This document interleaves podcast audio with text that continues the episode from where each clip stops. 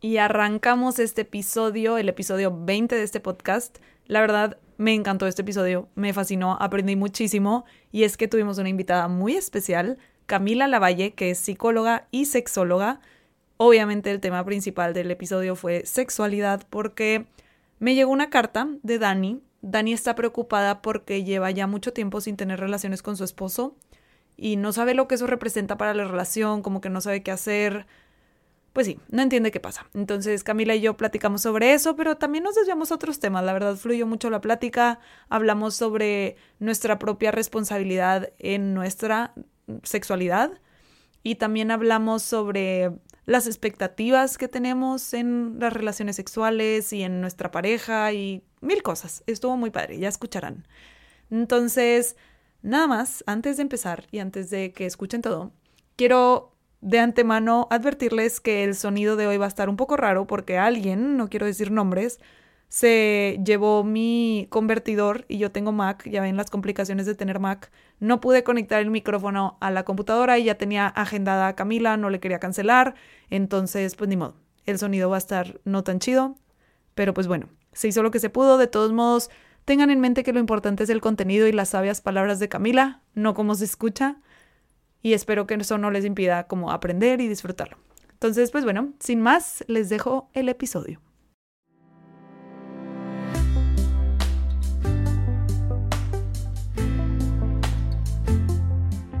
Hola, hola, soy Isa Canales, soy psicóloga clínica y psicoterapeuta gestalt y soy la psicóloga detrás de Somos Proceso te doy la bienvenida a La Verdad de las Cosas. Este es un podcast dedicado a escuchar historias reales de personas que están pasando por ciertos problemas para después escuchar un análisis psicológico de cada situación.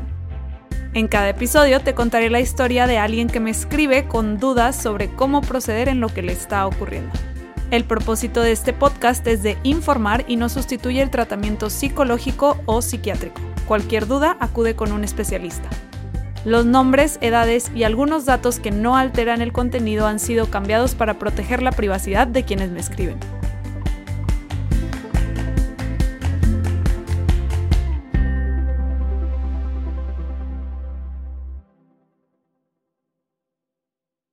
Pues hola Camila, ¿cómo estás? Estoy muy contenta de que estés aquí. Em, para el episodio de hoy, para quienes estén escuchando, tenemos invitada a Camila Lavalle. Si quieres, Camila, cuéntanos un poquito de qué haces, a qué te dedicas, qué estudiaste, todo.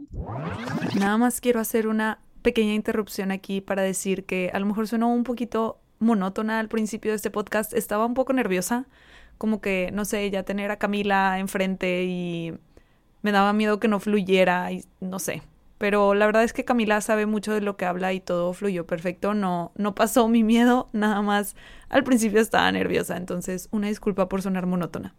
Pero bueno, seguimos.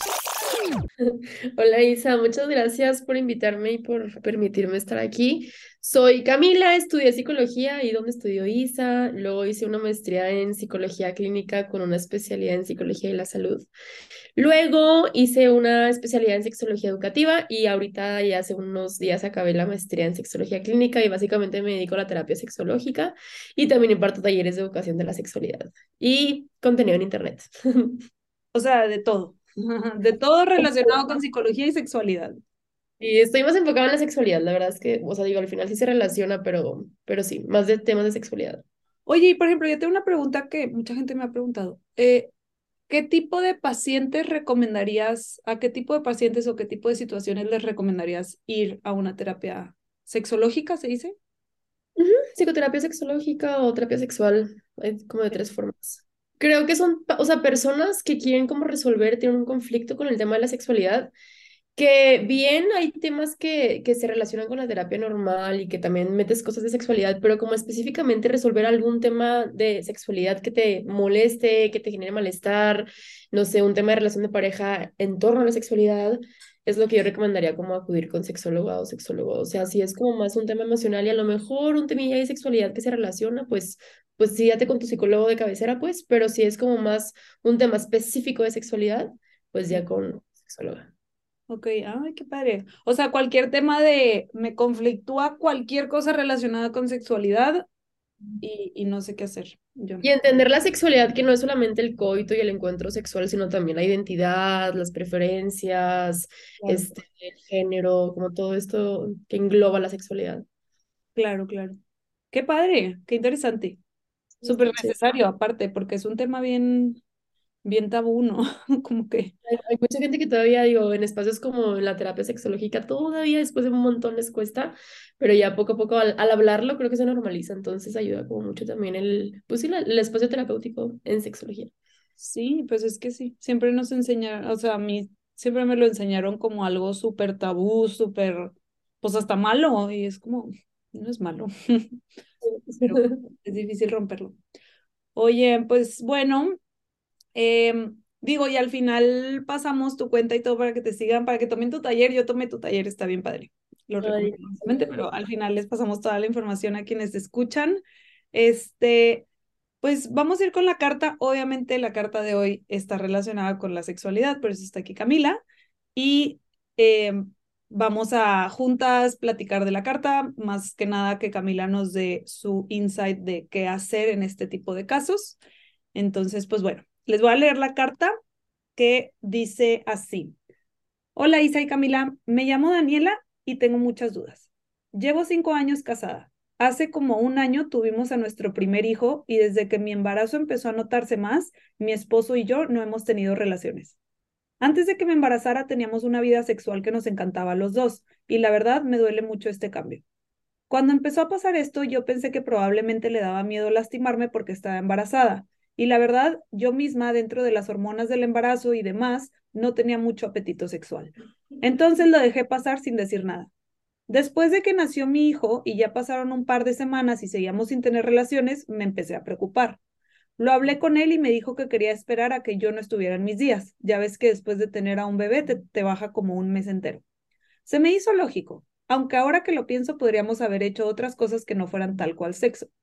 En ese momento no se me ocurrió, pero la verdad es que fue una plática que a mí me dio mucha pena porque sentía que le estaba pidiendo a mi esposo tener relaciones conmigo y se me hacía incómodo. Ya que me dejó de bajar para decírselo, preparé una sorpresa para que estuviera excitante la noche. Solo que cuando llegó y vio mi sorpresa, su respuesta fue, perdón, pero de verdad estoy muy cansado. Te prometo que pronto lo haremos. Me sentí la más ridícula.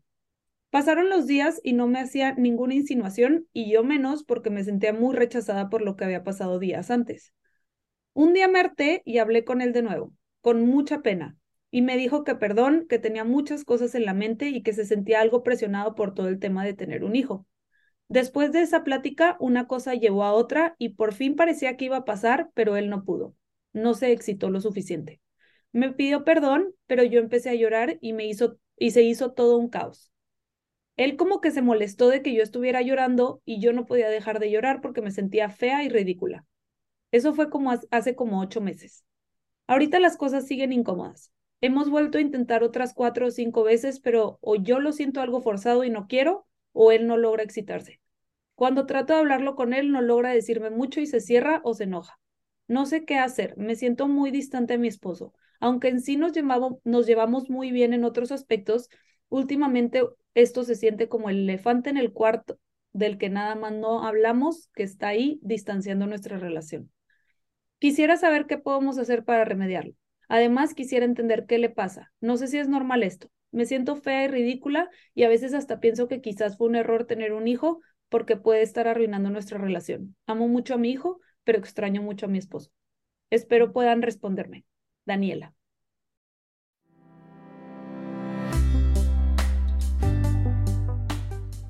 Si te gustaría que tu historia apareciera en este podcast, escríbemela a la verdad de las cosas somosproceso.mx.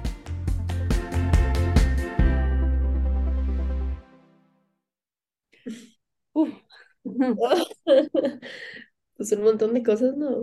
Sí, como que ya ahorita, ahorita que la vuelvo a leer así ya en voz alta, ay, como es un chorro de tiempo aparte, o sea, desde que se empezó a notar su embarazo, La, la, o sea, ya va que un año de que tienen este problema. Sí, porque fue seis meses de embarazo, ¿no? Sí, sea, o sea, cuando- fue cuando su embarazo se empezó a notar y hace ocho meses fue ese, esa vez que por fin lo hablaron e iban a tener relaciones por primera vez después del el embarazo y él no pudo. Él no, no sé si se está bien dicho, él no pudo o, pues bueno, él no se excitó. No sé. Es, es un tema al que también quería ir. Ah, ok, pues si quieres empezamos por ahí. Pues justo como el tema de que él, él no se excitó lo suficiente, además de que falta como explorar a qué se refiere con excitó lo suficiente, pues revisar si tiene que ver con el tema de la erección, que supuestamente, supongo que sí es, habla de la erección, pero algo que me llama la atención es como todavía, y digo, no es que me llame la atención porque sé que todavía pasa, pero seguimos basando los encuentros sexuales todavía en la erección del hombre. Y muchas veces hay un término que a mí me gusta hablar mucho que se llama excitación no concordante, que es cuando estamos excitados eh, subjetivamente, o sea, decir de que quiero tener un encuentro sexual, pero a lo mejor nuestro cuerpo no reacciona o no se excita como lo esperado. Y es cuando no hay erección, pero es como también mucho irte a otras formas de tener encuentros sexuales, porque incluso ella dice eh, que hubieran intentado otras cosas que no fueran tal cual sexo, entendiendo sexo como coito. Eh, y, ahí desde ahí, si no se le para a su pareja, pues pueden hacer otras cosas como faje, besos, este, tocamientos, y a partir de ahí puede que se le pare o no. Pero como igual seguir basando el encuentro sexual si es válido o no, dependiendo si hay una erección de la pareja, hombre, no sé. Ya, ya, ya, como, sí, justo como muy basado en el placer del hombre y el que el hombre pues pueda literalmente introducir el pene a la, al, Ay, se me fue la palabra. La vagina. Sí, como empieza el encuentro sexual cuando al, al, hombre se le para y termina cuando eyacula. Entonces, así siempre nos regimos en, en, el, los encuentros sexuales. Entonces, si no empieza desde un principio la erección, pues entonces el encuentro sexual no empieza, pero es como irle calando otras formas de relacionarse más allá de el pene y la erección y la dureza.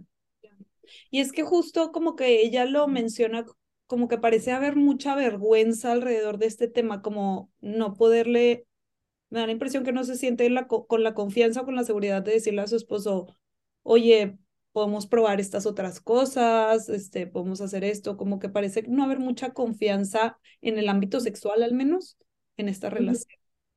Y fíjate que yo veo esto con un chorro de morras, o sea, en todos sus aspectos de la vida con pareja están súper, me dicen que wow, que top, pero en el tema de la sexualidad no se sienten con la confianza de hablar de estos temas.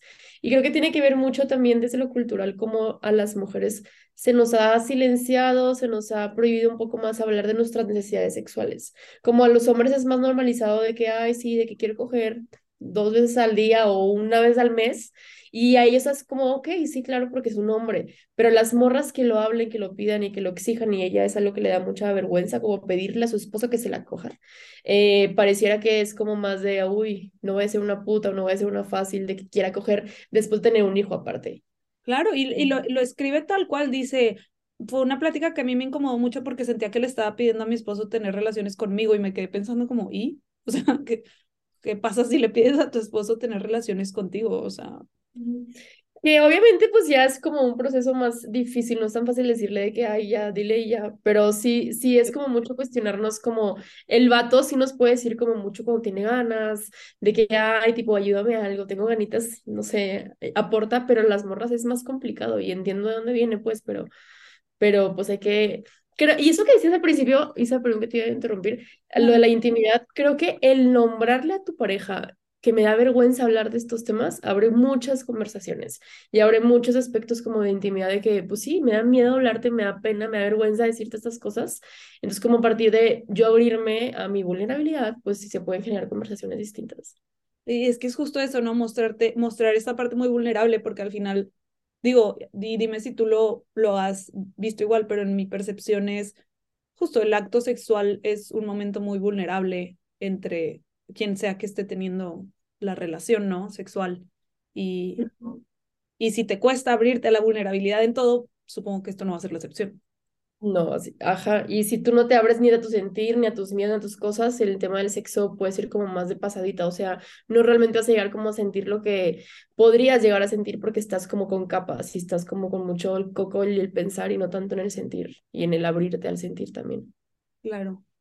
Y, y sabes, ahorita que estabas diciendo lo de, mm, que como que todo gira en torno al hombre, eh, me da curiosidad, por ejemplo, ¿qué tanto le pasa a los hombres, en, en tu experiencia, que sienten toda esta presión de, por ejemplo, si no tienen ganas, sentir que tienen que tener ganas, porque son hombres y siempre tienen que tener ganas. Y es como, ¿qué pasa si les pasa como al esposo de Dani? De, no, nomás no, ahorita no tengo cabeza para eso, o no quiero, no se me antoja, pero soy hombre.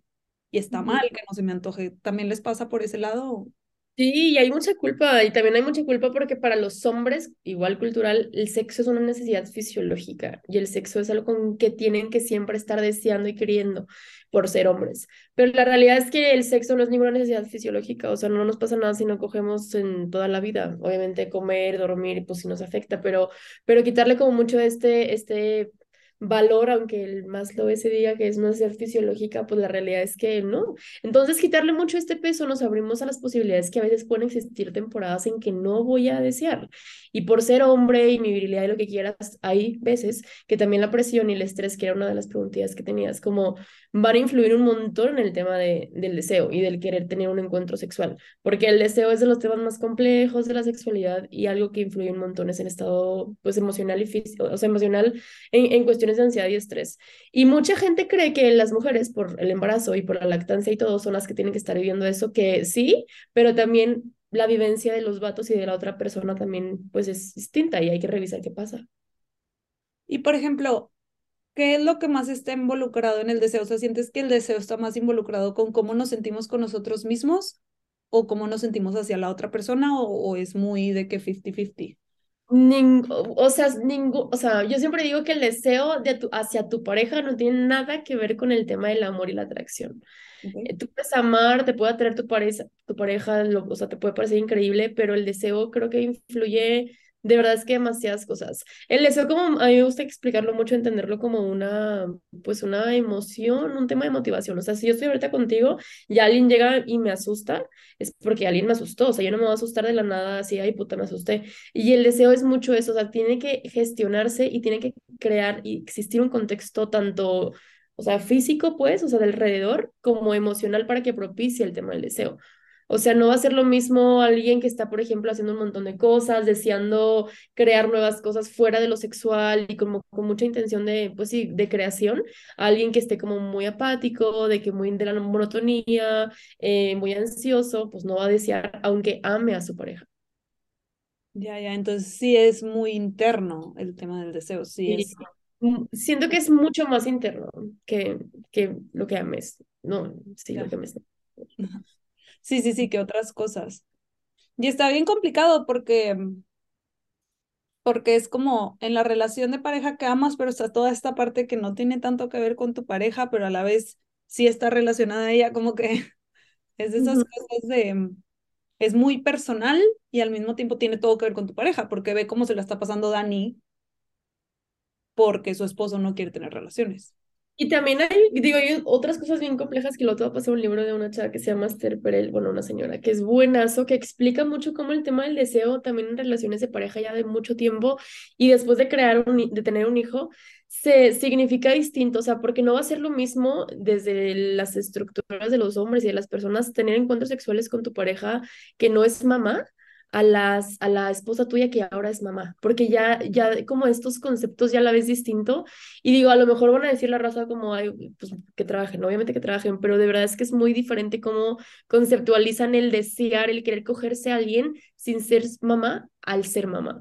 Y, y es como muy curioso todo, todo eso. ¿Cuál es, ¿Cuál es el principal cambio? O sea, es eh, ¿Qué es lo que más cambia cuando ya se vuelve la mamá? O, bueno, o sea, no su mamá, pero se vuelve una mamá Ah, como mucho de, de, de, o sea, ahorita la, la, la, esposa, mi pareja, está como en el cuidado de, de mi hijo.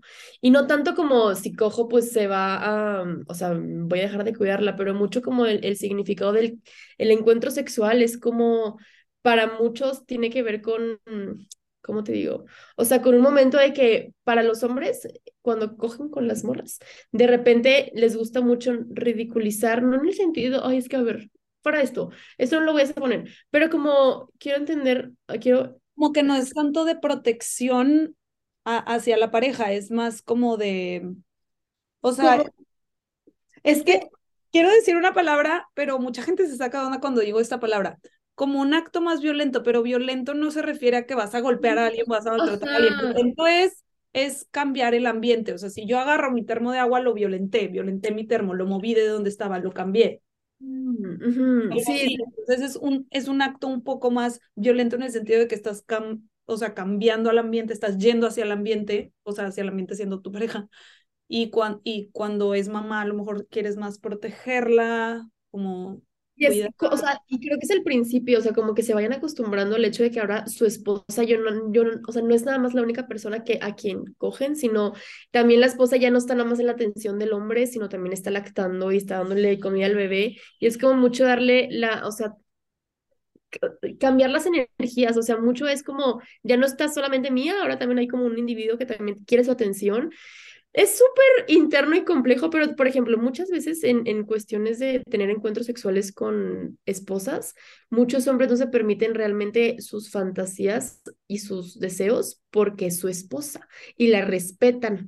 Entonces, como ven mucho el encuentro sexual y sus deseos realmente como algo que no podrían hacerlo con sus esposas porque no es que lo respeten. es un poquito de respeto. Y creo que tiene que ver con este concepto del, del violentar, o sea, como mucho de de a mi esposa, pues nada más bonito y lo que quieran, y si yo me quiero coger a alguien más cabrón, pues me lo quedo o de repente violento otras cosas. Sí, me imagino que está la vergüenza de decirle a la esposa de que, oye, quiero coger más fuerte, o no sé, o sea, como que quiero otras cosas que nada más todo bonito y pacífico. Como que... Súper nos desviamos, pero, pero sí, básicamente es como, como eso. No importa, son las cosas que nadie nunca habla y está bien. O sea, digo, creo que es importante mencionar esto que, o sea, se me hace muy interesante eso que dices porque de, de, que justo no siempre es todo tierno y todo puro amor y así. A veces tenemos ganas, hombres y mujeres, de algo más, un poquito más como... Es que las mamás... quiero decir violento porque la gente tiene una muy mala percepción de la palabra violento, pero yo una vez en clase me la explicaron como, a ver, violentar el ambiente es ir y cambiar, modificar el ambiente, no es ir y golpear, no es ir y, y abusar, es nada más, no es todo como tranquilo y y también de las estructuras de ser mamá, no va a ser lo mismo al querer coger violento o más agresivo sin ser mamá al tener ya un hijo. ¿Cómo va a ser posible que yo al ya tener un hijo que cuido y quiero, voy a querer un sexo rudo y que me jalen el pelo y esto porque soy mamá ya? Entonces también tiene que ver también con las otras partes, no nada más el vato, pues, sino todas. Y, me imagino, no sé por qué, pero me imagino que también con la edad esto va cambiando. Como yo, una señora de 60 años, voy a querer eso, ¿no? Y, por ejemplo, ¿qué tanto le pasa a las mujeres cuando su esposo o pareja o quien sea se vuelve papá? Pues Fíjate que eso no lo he visto más, o sea, de repente siento que muchas más romantizan más como la paternidad de, del cuidado, del, del estar y, y, eso a algunas les, les agrada, pero no he visto como un cambio en deseos hacia los padres, pero sí he visto un cambio en deseos en hombres que son, que sus parejas son mamás. Ya. ¿Y, ¿Y qué haces en ese caso? O sea, con, bueno, si quieres ahorita lo hablamos cuando respondamos las preguntas de Dani mejor, porque al final respondemos las preguntas de Dani y creo que ahí queda más eso. Ahorita eh, me, me da curiosidad como eh, lo, lo, que hablábamos Camila y yo antes de empezar este, esta grabación. Le decía que yo, no siendo sexóloga, si llega un paciente o una paciente con este tema a mi consulta, lo que más exploraría yo sería el tema de que veo que no están pudiendo hablar de ciertas cosas. O sea, en general, Dani no tiene la más mínima idea de qué le está pasando a su esposo. Su esposo no está hablando y ella pues no sabe. Entonces es, no es, o sea, como que sí está este distanciamiento sexual, pero yo veo un distanciamiento más allá que entonces genera el sexual, ¿no? Entonces, lo que me da curiosidad es, ¿qué tanto justo pasa así? O sea, como que te empiezas a distanciar y entonces el sexo se, se empieza a, a, pues, ya no estar en la mesa porque están distanciados, o es al revés, como que empiezas a dejar de tener tantas relaciones y te empiezas a distanciar o ha pasado de, ha pasado de todo. Creo que es mixta, o sea, muchas personas a partir de, del no platicar cómo se sienten, de qué pasa con tu vida personal, es cuando el sexo se distancia, pero también he visto que justo cuando ya no hay tantos encuentros sexuales, como no se permiten hablar, es también cuando se distancian. ¿Sacas? O sea, como, como que no cogemos, pero ¿qué está pasando? Y es como un tema que no se habla, entonces desde ahí viene el distanciamiento. Pero también he visto de otras formas como, pues sí, o sea, no, no, no conozco qué te pasa y cómo va a tener un encuentro sexual con alguien que no me platica qué le pasa. Claro, claro. Como que... Y justo tiene todo el tema de esta pena que se siente hacia este tema, ¿no? Como que me da pena hablarlo, entonces no lo hablamos, entonces nos vamos distanciando y vamos... Como lo decía, lo del elefante, la verdad es que esa metáfora no, no lo ubicaba, pero la de... sí, como que es el elefante en el cuarto que nadie habla y ahí está separa, separándolos y alejándolos. Eso pasa de verdad demasiado, como saben que hay un tema ahí que les genera como malestar, no me gusta decir como un problema porque digo, les genera como algo, pero no se pueden abrir a estas conversaciones por igual, todo lo que nos han hecho lo que es el sexo y la comunicación sexual y todo. Pero es algo que de verdad sí pasa también un montón. Y por ejemplo, si, si eres una persona a la que le da mucha vergüenza hablar con tu esposo de este tema o con tu pareja, con quien sea, em, ¿cómo recomiendas empezar este tipo de conversaciones? Si son conversaciones que la pareja nunca ha tenido, ¿cómo normalmente dices, pues se puede llevar por acá para empezar a hablar de eso. Cuando recomiendo algo es porque una morra o alguien está en proceso terapéutico y creo que desde ahí empieza a hacer el trabajo de hablar y normalizar en temas de sexualidad. Ya a partir de ahí hay ciertas como experiencias, por ejemplo, que yo voy mandando con la pareja, que, que es bueno, te la platico un poquito, haz de cuenta que es como estar acostada y estar como mucho tocando y, y, sin hablar, al principio como sin comunicarse que, que les toquen, y ya después de los 15, 20 minutos de cada persona toque a la otra persona, ya se habla de lo que sintieron, de lo que pasó, de que se dieron cuenta, y ahí es como mucho ir pues no, no, no exigirles que lo hagan, pero es como, ok, te mando esto, te puedo ayudar como el tema de la comunicación sexual y a partir de ahí van surgiendo como muchas conversaciones en, en temas de placer, del sentir, de la excitación. Y ya si veo que eso, por ejemplo, no, pues Camila, no lo podemos hacer toda la semana y pues ya reviso qué está pasando, que no lo están pudiendo hacer. Eh, pero mucho como, como los procesos y protocolos en eso es como empezar con este tema que se llama caricias y reconocimientos y ya en estas conversaciones hablan. Y obviamente tener como muy claro que el tema de la comunicación sexual primero se tiene que tener muy base el tema de la comunicación asertiva, normal, o sea, sin temas de sexualidad. Y es como mucho, pues, ver cómo está eso y luego ya se habla el tema de lo sexual. Pero como ejercicios y experiencias, ese es el que más me gusta. O sea, primero exploras cómo está su comunicación básica, de cómo se sienten, de bla, bla, bla, y luego ya puedes llegar a a temas de sexualidad o cosas más íntimas. Eso que decíamos al principio, no tanto como lo banal de cómo te fue el día de hoy, sino realmente cuáles son tus miedos, cuáles son tus sueños más cañones, qué es lo que te aterra que te pase algún día, y eso es como generar intimidad, que eso se va a reflejar en lo sexual. O sea, es mostrarte vulnerable en frente de tu pareja para después poderte también mostrar vulnerable en el tema de la sexualidad. Literal. En... fácil sería así. ¿Mande?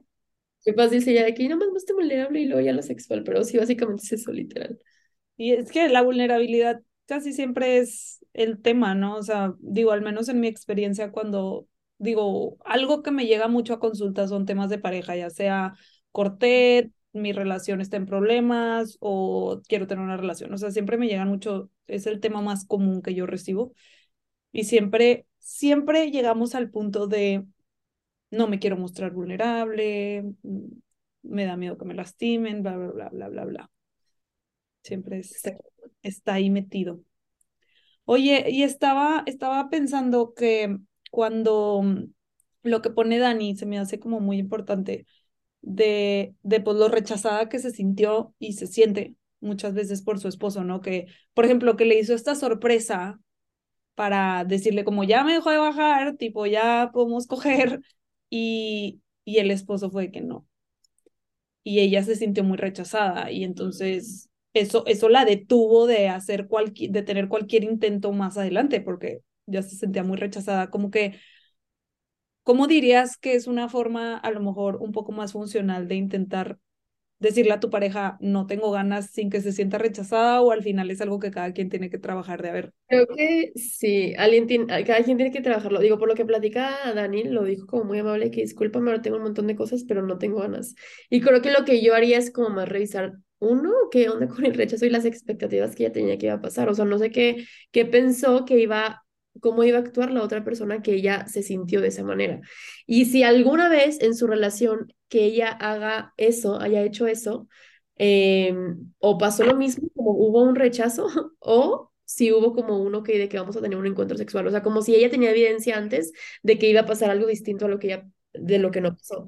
Y, y creo que el tema cuando alguien tiene ganas y la otra parte no, lo ideal sería tal cual decirnos, como sabes, que yo no tengo ganas. Y yo hablo como mucho, no, no creer que como mi pareja no tiene ganas, ahora pues yo me jodo y ya no tengo que hacer nada.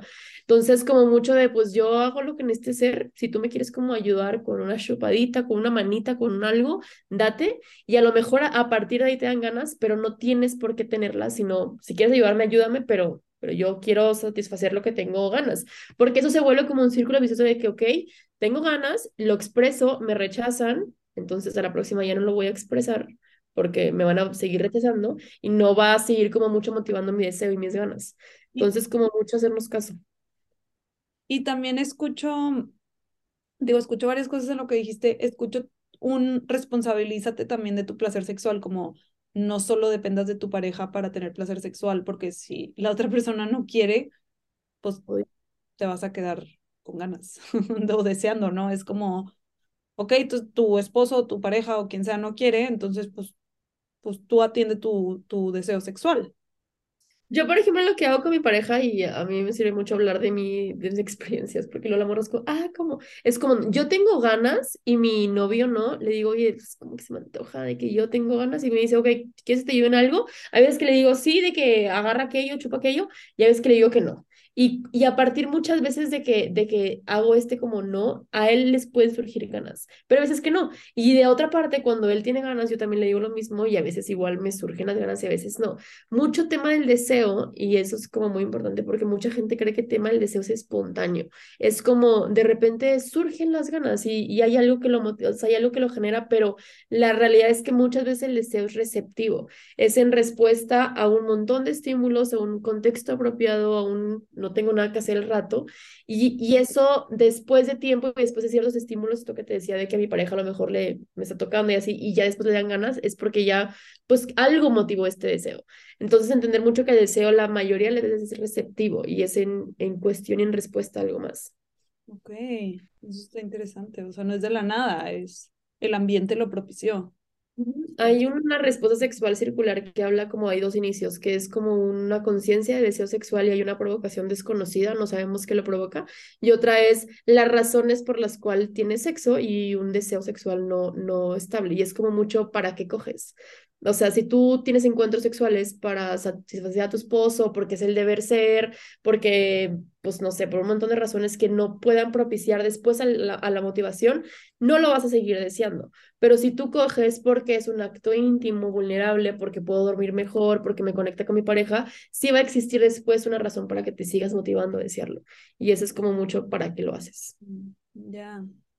Sí, sí, sí, o sea, si tú lo haces obligada porque, ah, tengo que cumplir con mi esposo, pobrecito, o llevo una semana sin querer tener relaciones, o con mi pareja llevo una semana, pues a la próxima menos se te va a antojar, porque tu experiencia no fue, qué rico, se me antojó, tu experiencia fue, lo hice porque tenía que. Es como yo lo explico cuando van, por ejemplo, a un restaurante y prueban algo como muy rico y delicioso, van a querer regresar, pero si van a un lugar y donde mm, X, pues no van a volver a desear eso y a lo mejor van a probar otras cosas o a lo mejor como no sé, van a hacer otras cosas distintas, pero no van a ir a esa misma cosa que una vez te encantó. Que ojo, no es para que todos los encuentros sexuales digas, puta, qué, qué chingón, qué padre, pero, pero lo que deberías de obtener sin duda en cada encuentro sexual es una satisfacción emocional y física. No hablo ni de orgasmos, ni de erecciones, ni de placer, pero que lo que saques de ahí sea algo que te siga motivando a, a seguir teniéndolo. Sí, eso, eso está interesante, me gusta cómo lo planteas. Y, por ejemplo, eh, he escuchado, y esto, la verdad, Dani no lo menciona tal cual que su esposo le haya dicho que le pasó, pero a mí sí me ha tocado que, que me llegan sobre, a mí me ha pasado que me llegan hombres con este tema, que después de tener un hijo, el cuerpo de su esposa cambia, inevitablemente tuvo un hijo, y, mm, y como que ya no les atrae tanto. Y es todo un tema porque me dicen, he escuchado mucho el, la quiero muchísimo, nada más ya no me siento igual y no sé qué hacer. Ahí, Sí. por ejemplo, ¿qué influye? Como que, que, que se hace en esas situaciones. A mí se me hace como muy, muy fuerte cuando me llegan con eso porque es como, no puedo fingir que me atrae si no me atrae y al mismo tiempo sí la quiero muchísimo, o sea, sí quiero estar con esta persona y ¿qué hago? Sí, sí, es bien complejo los temas. Y, o sea, a mí cuando me ha pasado eso, pero lo veo más como la parte de la mujer, como mi esposo ya no me busca, ya creo que no la traigo. Es como ver la atracción no solamente desde lo físico, que sin duda el tema físico está influenciado por cánones de belleza, pues, pero como no ver nada más la atracción como el cuerpo, sino qué onda con el intelecto, con lo romántico, con las experiencias. Y desde ahí como voy abordando otra vez el, pues no me gusta decir volver a enamorar, pero como volver a ver a tu pareja como uno, un objeto de deseo. O sea, también somos deseables y deseadas. Em, y que al final el tema de, del cuerpo y el cambio del cuerpo de la mujer después del embarazo no digo que eventualmente va a regresar a la normalidad, pero los primeros meses sí es como muy impactante por el cambio significativo, pero ya después puede regresar como, a lo mejor no como estaba, pero a otras formas que pueden ser atraíbles para las personas. Y también puedes revisar qué es lo que realmente les atrae a los hombres en el sexo, o sea, si es nada más el cuerpo o la persona con quien están. Ya como que explorar otras formas en las que se han sentido atraídos o atraídas a su pareja, porque definitivamente también le puede pasar a las mujeres, o sea, le puede pasar a quien sea. Y Sabes, en, en mujeres he escuchado mucho el como que les deja de atraer su pareja desde, nunca lo he escuchado desde un lugar físico, a- al menos a mí no me ha tocado, me imagino que existe el caso, nada más yo no he atendido ese caso. Me ha tocado que me mencionan como que le pierden, eh, ya no miran a su pareja, como que su pareja de repente está mostrando ciertos aspectos de sí mismo que ya no le admiran y entonces es como, "Mm, ya no me atrae porque ya no le admiro. Eso es Ujú. complicado con mujeres en ese tema. Sí, a, a mí también, y digo, también entender que no todo el tiempo y en todas las etapas de nuestra vida tienen que encantarnos, admirar y atraer, o sea, parecer hermosas nuestras parejas, o sea, como también se romantizan mucho las relaciones, pues, personales, o sea, pueden existir obviamente momentos, situaciones en la vida donde diga, pues, a lo mejor ahorita no te estoy admirando, ¿qué está pasando? ¿Por qué no estoy admirando? ¿Qué te admiraba antes que ahorita no? Y ya después, pues, revisar si es un tema que continúa o es un tema que ya, digo, pues, ya, no, ya lo volví a admirar, ¿sabes? O sea, como mucho nos basamos en y esto también lo veo mucho en Dani, o sea, como ya me rechazó una vez, entonces ya chingué esto y es porque estoy fea, de que ya valió mal la relación para que tenga un hijo y catastrofizan todo el asunto cuando a lo mejor es solamente una etapa que pues hay que darle el tiempo a la etapa y darle pues momentos. Sí, sí, sí, como que está pasando ahorita, no va a estar pasando todo el tiempo. Y algo que también, o sea, hubiera hecho o haría con Dani es como esto que dice al principio de, de, antes de casarse, su vida, no, antes de tener un hijo, su vida sexual eh, les encantaba. Como revisar qué era lo que hacían antes, que de verdad les encantaba, y quitar como este componente del hijo, o sea, no metan al hijo ahorita y revisar qué es lo que hacían y vuélvenlo a hacer y vuelvan a aplicar lo que ustedes ya saben que les gusta y que les atrae y que les excita. Claro, o sea, si ya lo pudieron hacer una vez, lo pueden volver a hacer. Claro. Claro. Wow, son, son como muchas, muchas cosas que procesar, pero creo que lo que más me está llamando la atención es todo este tema de como las ideas que nos imponemos de, de cómo debería ser. Ahorita que dijiste que romantizamos mucho las relaciones, me acuerdo que una vez vi un post, no me acuerdo dónde, que era una pareja que decía, ¿cómo le hacemos para tener una relación súper funcional después de 25 años juntos, no? Y venía una lista de cosas, de que comunicación, los típicos. Y una que me llamó mucho la atención era sexo todos los días. Literal, yo lo leí y dije, ni de pedo. Es no es cierto, eso es una mentira enorme. O sea, 25 años seguidos has tenido sexo todos los días. No, si no jodan. O sea, no, no, no, no te creo. No. Y como que creo que esa es una expectativa bien grande que se pone de, si estás bien con tu pareja, están así de que no se pueden quitar las manos de encima y no sé qué, y como que, no sé, yo veo más bien las relaciones como fases. A lo mejor ahorita estás súper bien, en, pero es en una fase en la que toca mucho crecimiento, en donde cada quien está muy enfocado en su trabajo y se están apoyando desde ahí, y a lo mejor no es tanto como que este, no nos podemos quitar las manos de encima, pero estamos en esto, y luego hay otras fases que a lo mejor sí, no nos podemos quitar las manos de encima, y eso es lo que, o sea, como que como que hay fases, ¿no? De que... Sí, y el tema, por ejemplo, de la frecuencia es algo que te lo juro que yo, también además de terapia doy asesorías, como las morras de que vengan a preguntarme sus dudas. Y es algo que veo demasiado como la frecuencia que yo, y no es que yo quiera, pero la frecuencia que yo creo que una relación chingona debería tener, no las estoy teniendo. Y les pregunto, ¿y cómo realmente estás con tu, o sea, tú genuinamente cómo estás con tu frecuencia y con tus encuentros sexuales? No bien, pero mi, mi amiga me dice que ya coge dos veces a la semana y entonces yo nada más cojo una y, y es como, ¿qué está pasando con mi relación? Y yo hablo siempre de calidad antes que cantidad y al final tú puedes tener un encuentro sexual al año, pero ese encuentro sexual es monumental, chingón, y no tienes ningún conflicto en que sea una vez al año tú estate tranquilo. Y es como mucho de también esto que te digo, el deber ser y que la relación chingona es que coge diario, lo dudo, genuinamente lo dudo.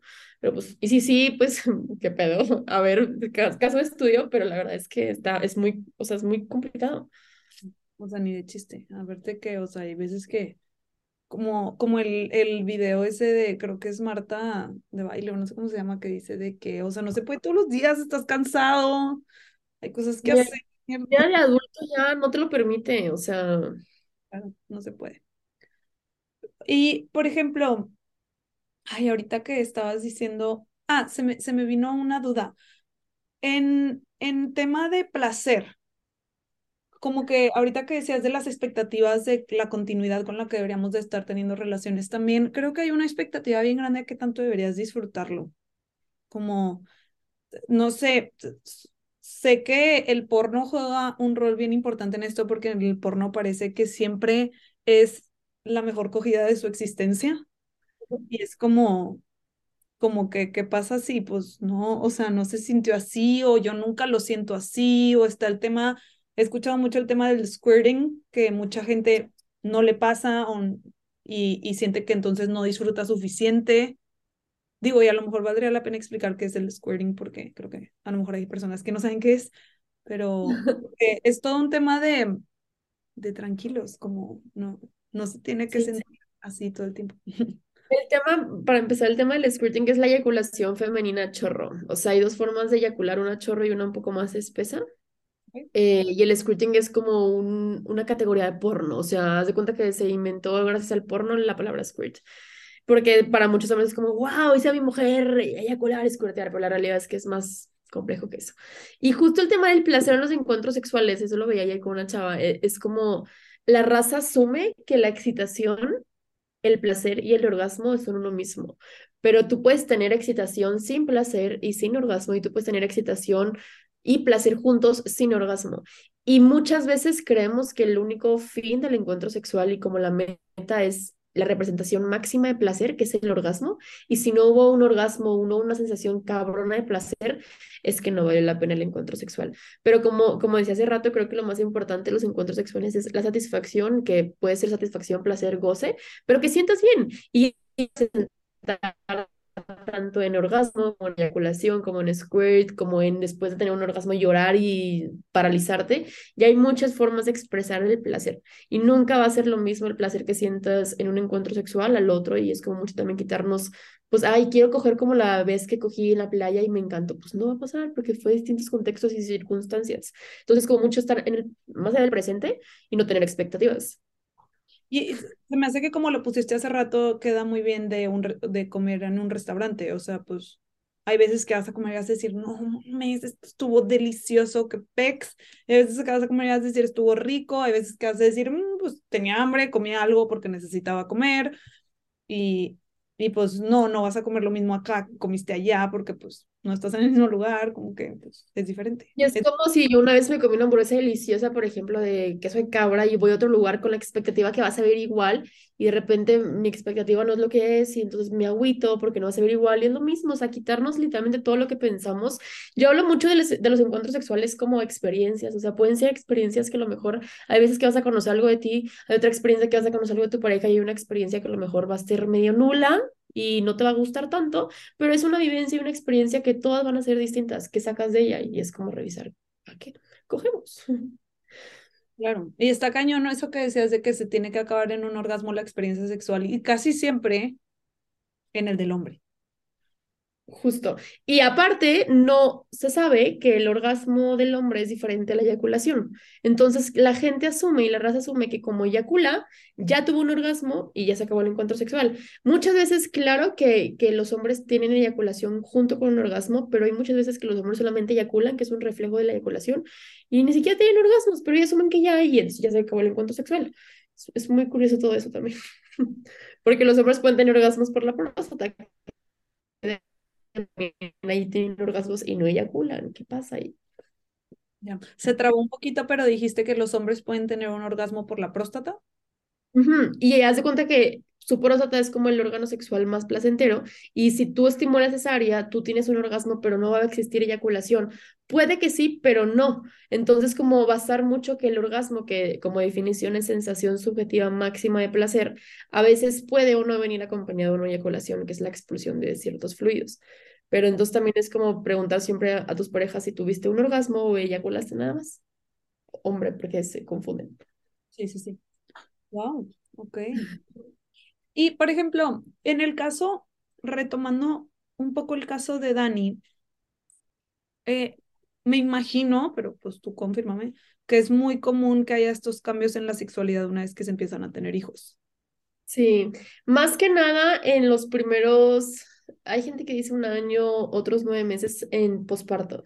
En el tema de la lactancia, ya lo que no mencionamos hace rato, que al final, además del tema del deseo como el estado emocional y todo, hay situaciones muy específicas también que eh, ca- causas biológicas influyen en el tema del deseo, que puede ser el embarazo, el tema de la lactancia, un alto nivel de prolactina hace que tu deseo desaparezca, porque entender mucho que al final también somos animales, o sea, si yo después de un hijo, yo voy a estar 110 enfocado en que mi hijo sobreviva y voy a estar dándole alimento, no voy a querer seguir procreando.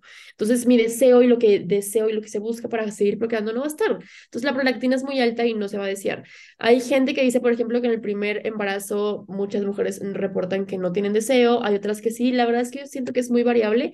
Lo que sí siento que es muy como para todas es el tema de la lactancia y el posparto, porque ahí sí cambia mucho pues, nuestros niveles de prolactina y estrógeno y todo. Igual Y, que en el ciclo menstrual. y entonces lo más común es que cuando están en la lactancia tengan menos apetito sexual.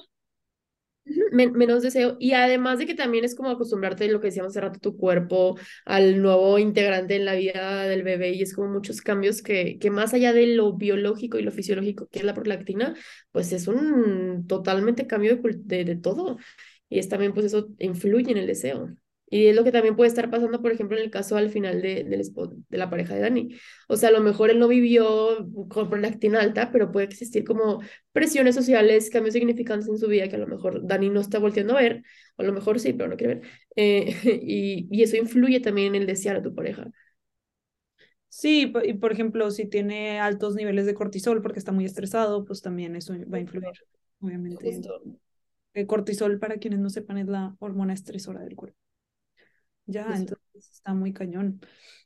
Y, pero entonces, por ejemplo, si están teniendo, si están teniendo este problema, que creo que puede ser un problema bastante común de lo que, lo que explicabas al principio, que a Dani le pasa, que dice, no se excita en lo suficiente. Entonces, ahí la recomendación es, a ver, tranqui, o sea, no tiene que tener el pene erecto para que hagamos algo. O sea, como que podemos hacer cosas sin pene erecto, como que, ok. Sí, y que cuando Dani quiere también traer el tema a la conversación, ella menciona que él se, se enoja y se cierra. Y muchas veces la erección del hombre y qué tan firme es y qué tan frecuente habla mucho de la virilidad y de la masculinidad. Y justo si una sola vez puede llegar a pasar que no se le erecte como pensaba, puede crearse como justo un círculo vicioso y puede hacer que no se vuelva a erectar por cuestiones obviamente psicológicas, mentales. Entonces, mucho como quitarle esta presión de que a veces no se va a erectar el pene y está bien, pero si se sigue como, como basando el encuentro sexual máximo por la erección, es ponerle otra vez al vato la pinche presión y otra vez al hombre que su erección es lo máximo para tener un encuentro sexual. Entonces, entiendo de dónde viene como el, el enojo, porque habla mucho de la virilidad de los hombres que tan erecto, pero, pero también saber y nombrar que si una vez pasa, pues no, no tiene por qué ser siempre así, pues, o sea, que pasó y ya, o sea, la próxima le damos. Y si es algo recurrente y es algo que te genera malestar, es cuando también puedes acudir con el sexólogo. Primero con urólogo para que descarte algo físico y luego con sexólogo. Y es que, ¿sabes que Estaba pensando que en todas las películas y, y pues todo lo que consumimos, muchas veces cuando sale alguna escena o se, se hace alusión a que al hombre no se le paró, no, no está erecto, e, es como, discúlpame, no sé qué me pasa, tiene que inventar excusas, es como vergonzoso que no le pase el lugar. Y normalmente las mujeres sí es de que no, pues que agüite, ¿sabes? Qué excepción, en lugar de, de que en la película o en lo que sea que estás viendo te pongan un no te pures, hacemos otra cosa, tipo, nunca es esa la respuesta, ¿estás de acuerdo? En las películas no se les para y es como, no, pues ya, Qué ridículo, ya valió. Y aparte para los hombres es más evidente que no estén entre comillas excitados. Si nosotras mujeres no estamos entre comillas excitadas, no es tan evidente porque nada más tiene que ver con la lubricación y le metes un tema de lubricación.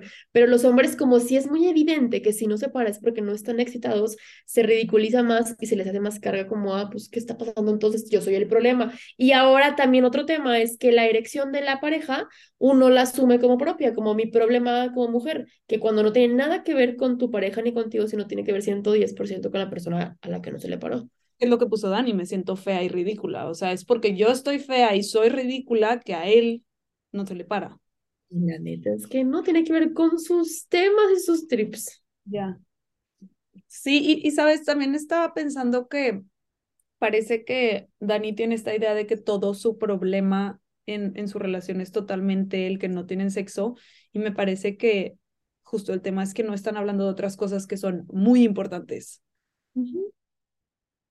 Como que lo que decíamos ahorita de, de la vulnerabilidad, de, de a ver cómo, cómo está siendo para ti este de ser papá, cómo, cómo te sientes, porque lo, lo que sí menciona es que se siente muy presionado, como que, que te presiona, como cómo te puedo ayudar a que te sientas menos presionado y dejar de hablar todo en torno al sexo, porque si no, él se va a seguir cerrando porque está todo este tema de la vergüenza de que no se le para y entonces sería como, a ver, bueno, creo que sería una opción, ¿no? acercarse a este tema desde un, dejen de hablar tanto del sexo y vean qué pasa con ustedes. Lo que decías, primero pongo a la pareja a hablar de ellos y luego ya del sexo.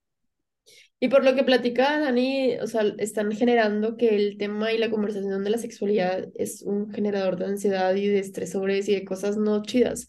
Entonces, si se empieza a, a ver de otra forma, como tal cual en un café, con un minito, oye, ¿qué está pasando? Más allá de de lo que pueda uno generar el, el que está pasando para llevar un encuentro sexual, sino literalmente la comunicación, creo que van a relacionarse distinto con el tema de la sexualidad, porque el punto es relacionarse pues de una forma positiva, placentera y satisfactoria, no de, la ansiedad.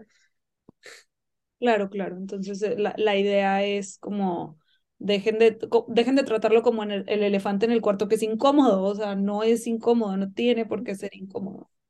Ya, ok, ok.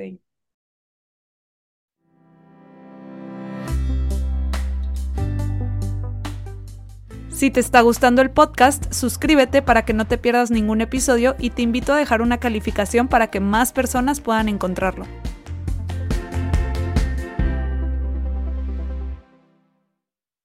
Me gusta. Pues bueno, pues te parece si pasamos a la sección. ¿Hay algo más que quisieras agregar o pasamos a la sección de responder las preguntas de Dani? Sí, listo. Entonces, pasamos a responder las preguntas de Dani, que dice, Quisiera saber qué podemos hacer para remediarlo. Bueno, creo que eso ya lo dijimos. Pues creo que abrirte a que te genera malestar y ya, o sea, al final yo también digo, pues si ya tú ves que, que estas conversaciones con tu esposo y contigo y con él no llevan a ningún lugar, pues por eso existen terapeutas de pareja. Que revisar si es una cuestión personal tuya, de tu pareja o de la relación y a partir de ahí tomar acción. Ya, entonces sí, como que intentar hablar primero de otras cosas para después llegar al tema de la sexualidad y si de plano él no se abre, pues sugerir terapia de pareja o terapia de sexualidad con una sexóloga. Em, siguiente, además quisiera entender qué le pasa a él. Eso va a estar más difícil porque él no escribió la carta. Y, y bueno, él, él sí dice que está como muy, eh, ay, digo una palabra ansiosa estresado, presionado. O sea, digo, creo que de ahí de entrada dice como un montón de qué es lo que le está pasando. Y ahora, si él habla de la presión de su hijo, ahora tiene una presión de que no se le paró y que su pareja ahora también se siente rechazada y que su pareja también se siente no como, como vista ni bonita porque su pareja lo, lo volvió a rechazar. O sea, ahora más allá del tema de la presión del hijo, pues hay un montón de otras cosas que le suman y que eso influyen también.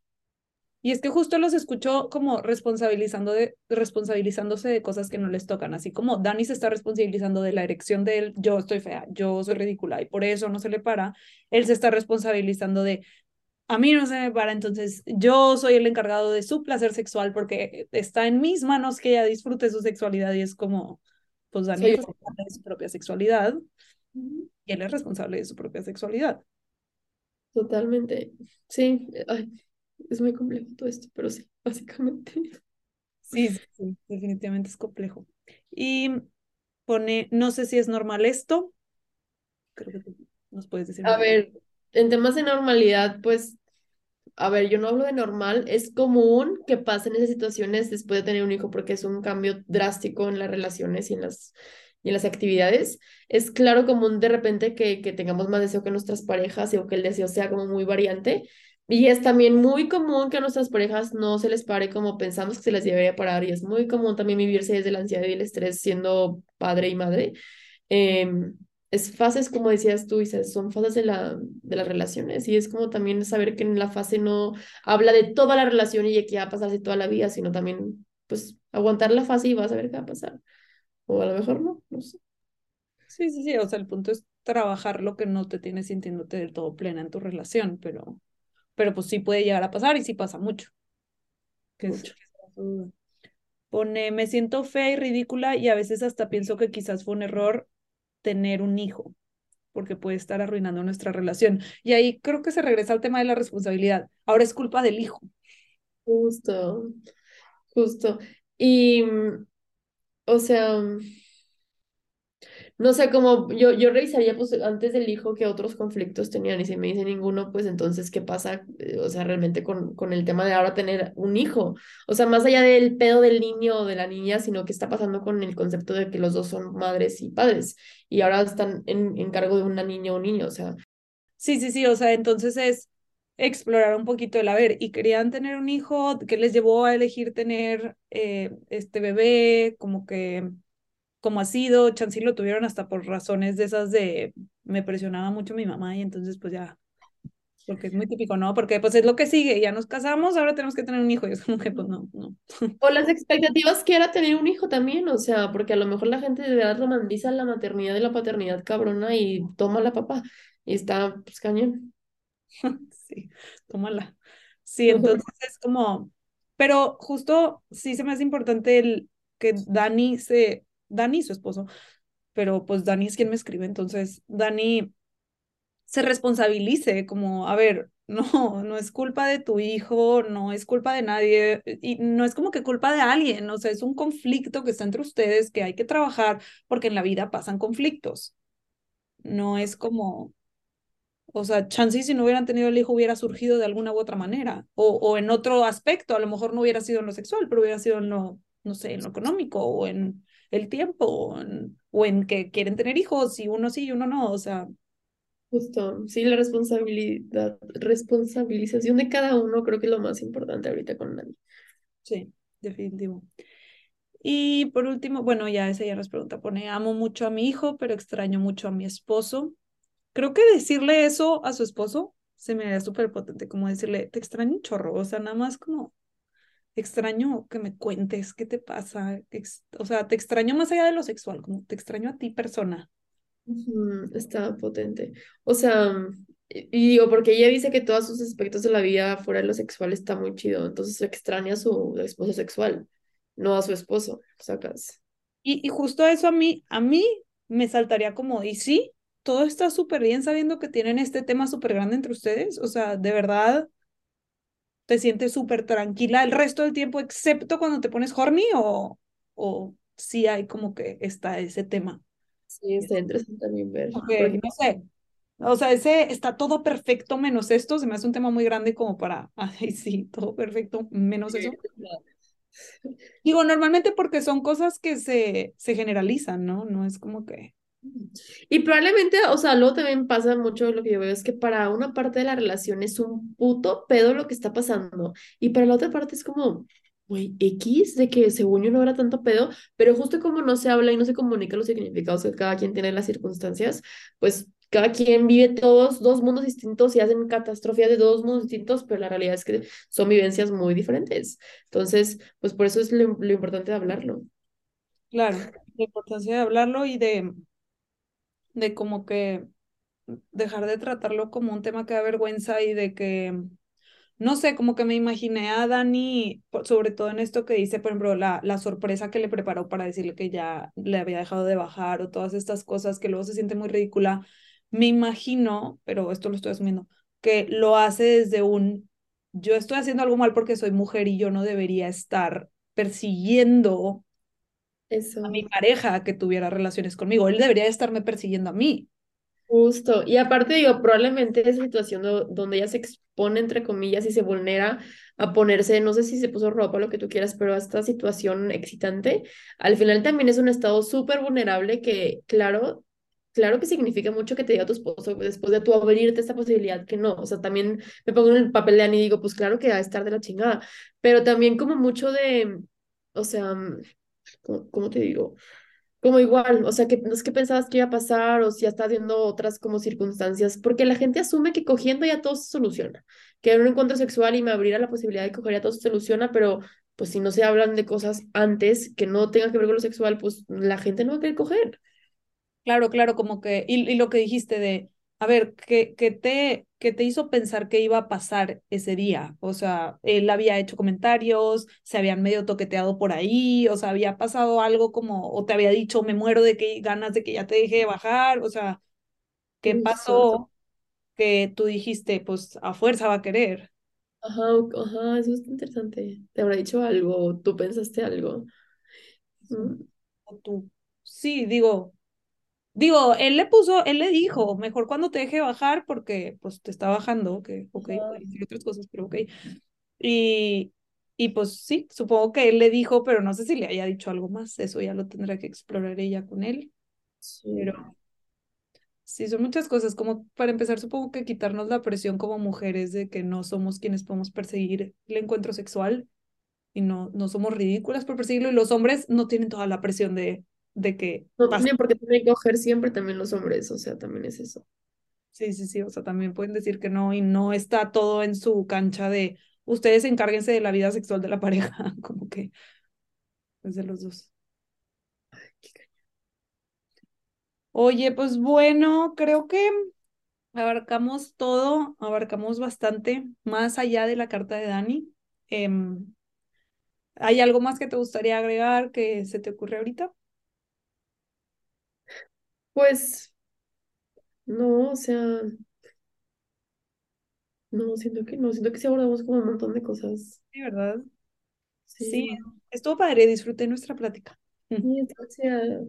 Qué interesantes casos. Sí, ¿verdad? Oye, y pues para quienes nos están escuchando, cuéntanos dónde te pueden encontrar y también para que tomen tu taller, está bien padre. Yo ya lo tomé, lo recomiendo ampliamente. Gracias. Pues en, la verdad estoy más que nada en Instagram, en camila.lavalle. Y ahí promociono mis talleres, mis terapias.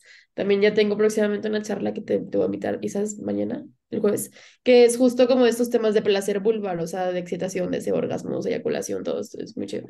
Entonces, también doy una charla. Y así, básicamente. Para quien no haya entendido, es Camila Lavalle con doble L y B, B de Camila punto Lavalle, ajá. Camila punto Lavalle con B de vaca y doble L. Ajá. Entonces, para que la busquen y si tienen dudas o quisieran una asesoría sexual, bueno, es terapia sexual más bien, puedan ir con Camila. Asesoría también, pues, sí, ahí me buscan. Muy bien, pues bueno, muchísimas gracias Camila por darte el tiempo de estar aquí conmigo. Te agradezco. No, te gracias por invitarme, estuvo chido. Sí, me gustó.